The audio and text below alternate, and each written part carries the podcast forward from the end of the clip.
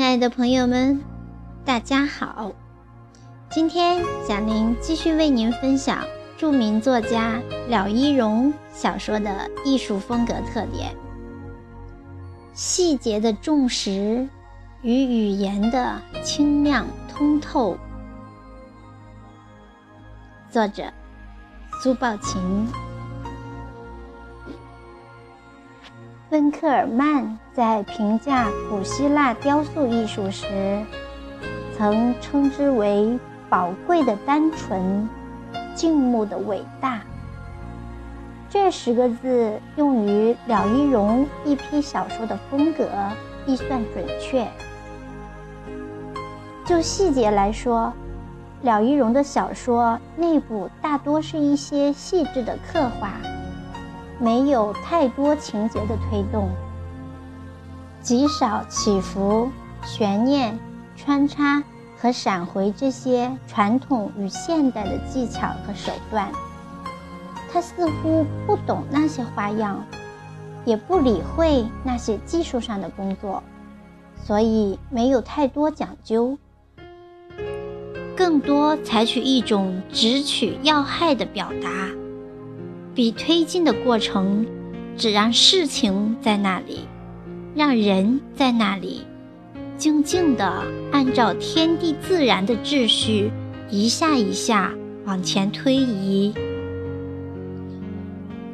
让我们一起来欣赏挂在月光上的铜汤瓶中的几个片段。路上的行人看着老奶奶和轮椅上的尤素福，都觉得他们两个年龄似乎不相上下，倒像是一对苍老而又十分般配的夫妇。可是后来一打听才知道，他们一个是母亲，一个是儿子。然而。有一点需要大家思考，当然，许多人都已经开始在纷纷议论和思考这个问题了。那便是老奶奶和尤素福，谁会走在谁的前头呢？这是一件重大的事情，的确是一件十分重大的事情啊。如果老奶奶走在尤素福的头里，那以后的事情怎么办？尤素福怎么办？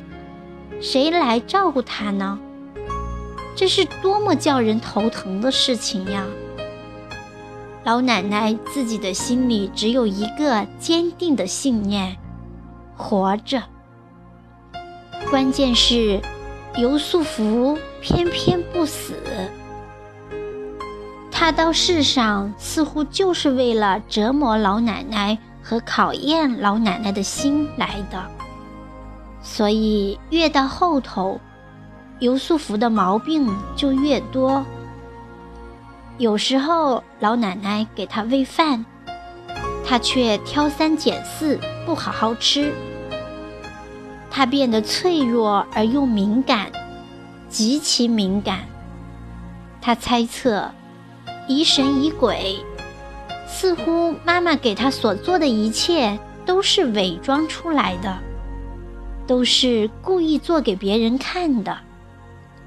他觉得妈妈已经对他失去了耐性，对他有些不耐烦了，好像渴盼他早点死掉。人们希望尤素福安分一点。不要无缘无故怨愤和不平。这个世界不允许有怨愤和不平。什么东西？连曾对他施舍有加的那个伊斯玛乃，也开始有些厌烦他了。走在街上，尽量躲避着他。他们也不敢再往人多的地方去了。心里突然涌起一种模糊的对这世界的恐惧。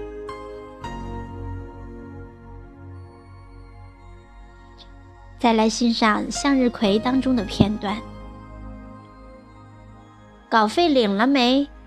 总要请客呢吧？连客都不请，光白看我们的书，没一分钱。作家难堪地说：“作家极其敏感。”他笑着，脑子有些沮丧和惶惑。额头上渗出细密的汗珠，头又一次疼痛起来。片刻后，他发现自己站在大街上，因为焰火似的日头炙烤着他的面孔，刺得他眼睛都无法睁开。作家和妻子每天都在担心着债主的到来。快了，他说：“用不了多久，我那部小说的稿费一来，我们就又可以维持一段时间了。”他补充说：“我得抓紧时间把手头这个中篇寄出去。”能发表吗？他问。能的。作家孤独地走在街上，那样子像一个迷路的羔羊。这是一个十分炎热的中午，路两旁的槐树叶子被太阳烤得快要干枯，马路上的沥青被晒得稀软，粘吸着鞋子的底子，发出叽叽的响声。它像一把干柴，他想。作家想到迟早要和这个生活了一辈子的女人永远分开，埋到黑暗的地下，便感到从未有过的孤独和害怕。于是，他对着漆黑的屋顶，情不自禁地喊了一声：“姐姐。”在一个文学青年的死中，廖一荣这样写道：“美好如斯的太阳，在天空深望着我们。”再来看看我的送奶题中的几个小片段。家里人看着伊斯哈格回来，并没有觉得他跟往日有什么不同。只是发现他更加沉默寡言了，就像一个人静静地待着。伊斯哈格知道，他现在就像是一个带着疾病的孩子，在等待和期盼着伤口的愈合。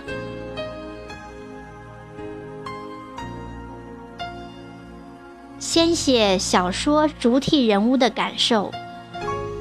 但这时，作家换了一个视角，从主体溢出，换成众人的眼光。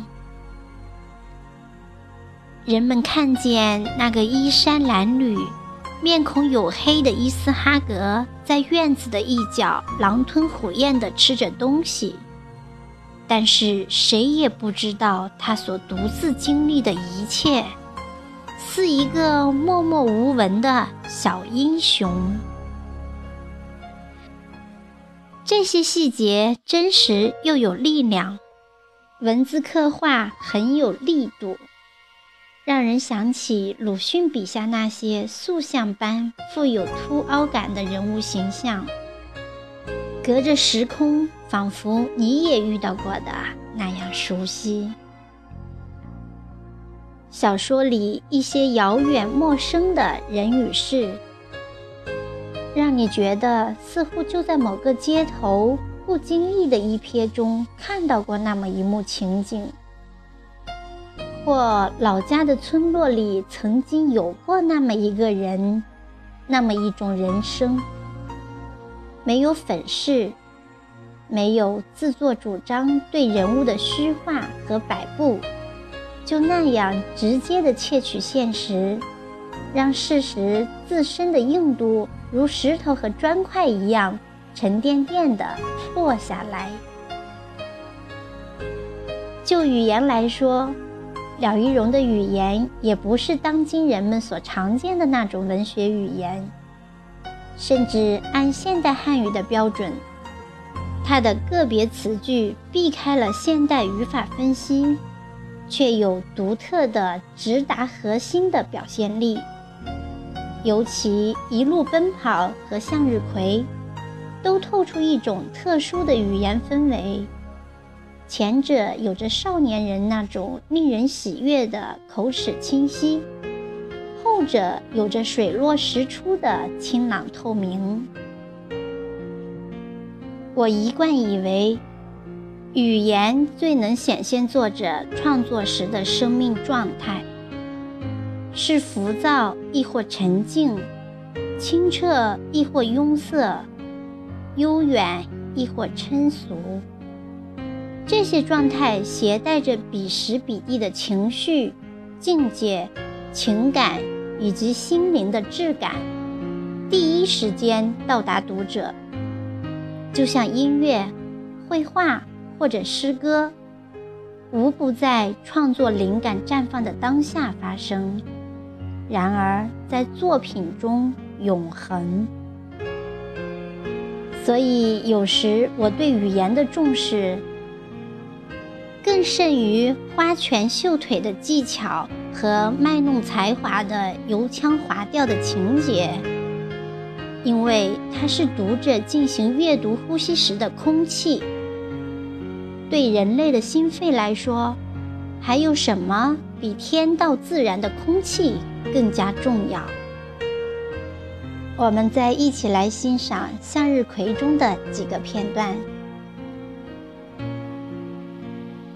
一只微黄的蚂蚁沿着向日葵干缓缓爬上去，在一片硕大的叶面上寻找一番，又从原路返回。那样子仿佛刚刚在另一个星球上走了一遭。这是唯一一棵长得出奇的高，比房脊还高的向日葵。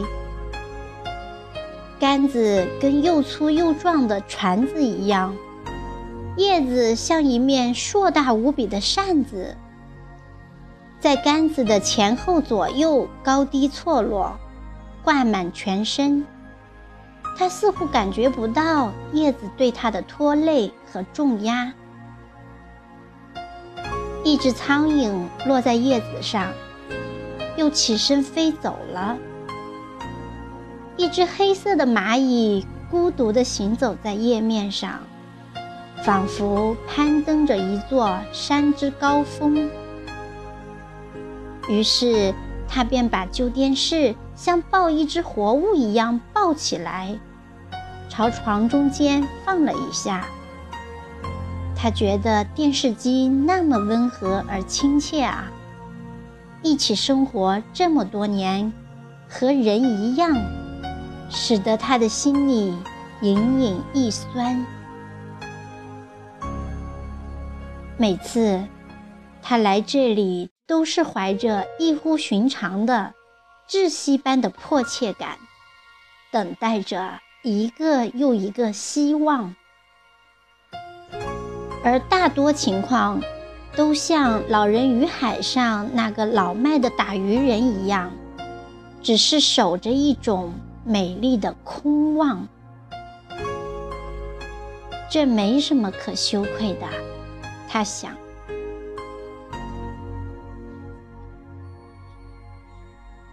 这是《老人与海》一样凝练、单一与重实的句子，有静态的画面感，立体版画般的凹凸，又有一步到位的准确和水落石出的清透。个别地方则如盛夏烈日投在白色地面上的乱影子，令人感到一种空洞的恍然。另有一些对话呈现出意想不到的惊绝妙趣，如“人都死光了吗？”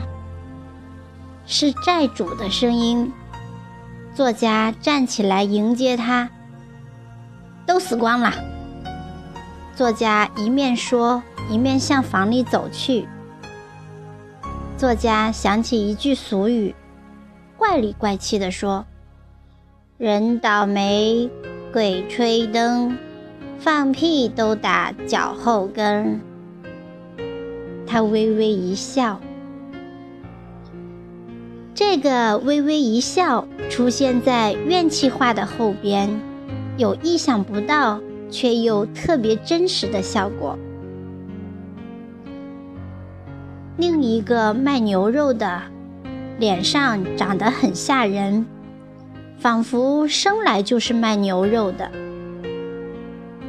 作家想，古时候其实和现在没多少区别。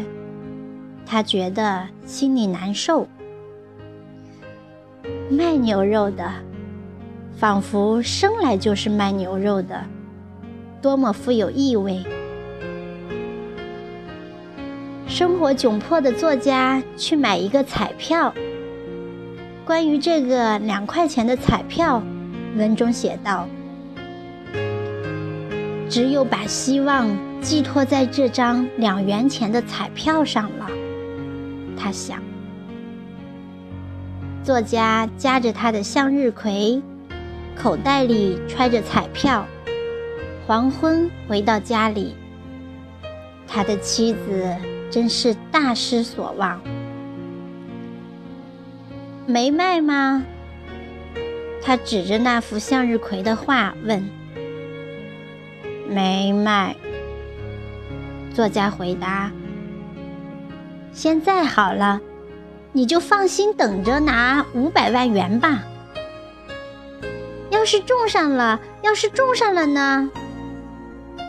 妻子显出不可救药的固执样子。他感到自己的心扑扑在跳，这种感觉或许正是中奖的预兆。他想。作家在妻子的催促下，不情愿地走出门来。往出走时，他叫妻子一道去，但他却担心自己冲走了这个好运道，坚持留在家里。另外，他还害怕兑上奖之后，在众人面前会因一时承受不了这么巨大的财富而激动得失去理智。结果是，作家去看了彩票中奖的号码后，发现，呵呵，没有一个数字对得上。作家笑了。回到家里，作家未进门，就冲等候的妻子喊：“中了五百万！”这是向日葵中的。再来看看向日葵中关于一直没有回音的投稿。他想，编辑老师可能正用一支色调凝重的圆珠笔。在发稿单上填写对他那篇小说的处理意见。自打那篇稿子寄出后，已经过了一个多月，编辑老师应当看了。他妻子躺在他侧面，眼睛上盖着一绺卫生纸，嘴紧紧闭着。唇上一条一条皱纹清晰可见，像打了褶子的衣角。他一声不响地盯着，一种悲伤情绪涌上心头。我对不起他，他心里说，我没有资格指责他。女人却浑然不觉。她觉得她的丈夫永远是这个世界上一个真正的男人。她用手指戳着男人的脑壳说：“你这个老不死的！”从这些对话和细节，能看出廖一荣特有的那份古拙朴直之气，既重实又准确。小说里并无惊心动魄的大事，只是镇定平实地落足于事情的本身和内在。使得技巧等事成为次要。这些文字透出作者写作时的生命和心灵状态，一种瞻望状态体格下独有的精神通明。人在天地之间，绝望与希望从未交融得如此紧密，万事各归其位。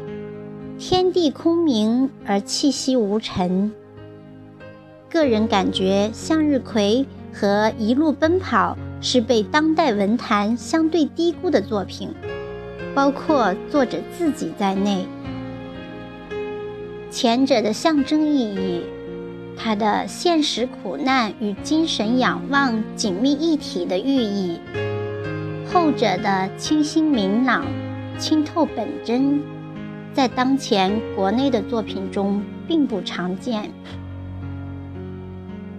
说句题外话，《向日葵》让我想到耕耘者在获得收获以前，寂寞长途在黎明的曙光到来之前，那些金贵的灵魂只能混迹暗流，默然前行。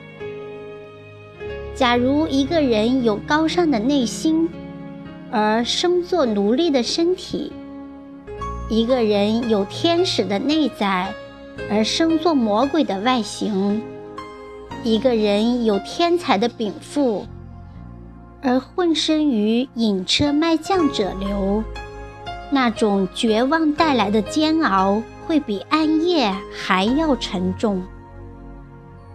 这是廖一荣《向日葵》以及梵高那幅著名画作对人类的长久启示。由此，无论梵高的向日葵，还是廖一荣的向日葵，都具有了穿透时光的艺术品质。接下来，我再谈谈作家未来努力的方向。也不是说，具备了磊落、赤裸以及对于尘世的天然光照这些大作家的品质，即已不再继续追寻和努力。纵观了一荣的作品，我渴望他的作品能篇篇都能如我所愿那般久久震撼人心。也许这对任何一个作家。都是奢望。很多人看好的了一荣的部分作品，我个人觉得下笔太狠，伤及自然。要知道，小说作为艺术门类之一种，有自己在完成时形成的独立的艺术标准和价值去向。廖一荣的《出走》《绝境》。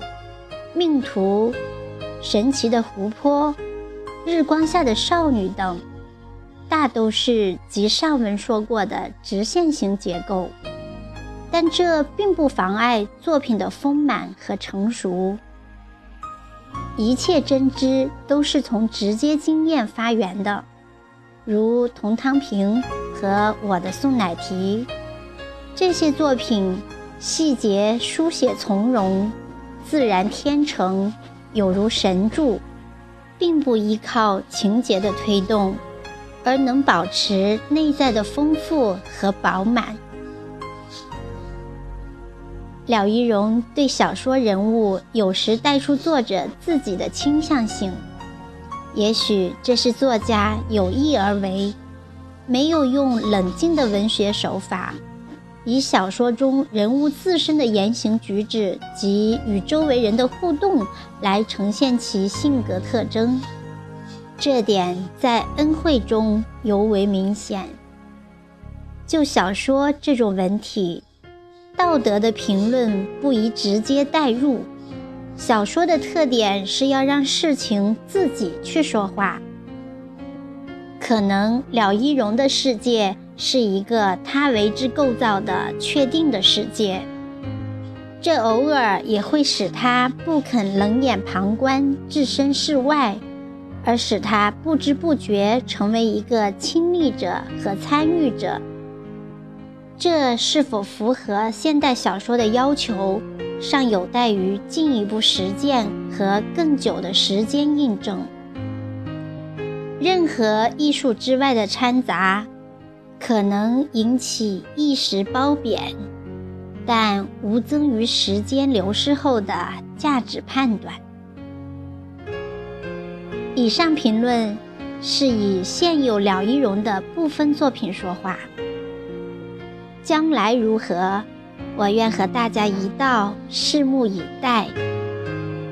按年龄规律，了一荣应处于创作的上升期，希望将来能看到他新的修炼和优秀作品。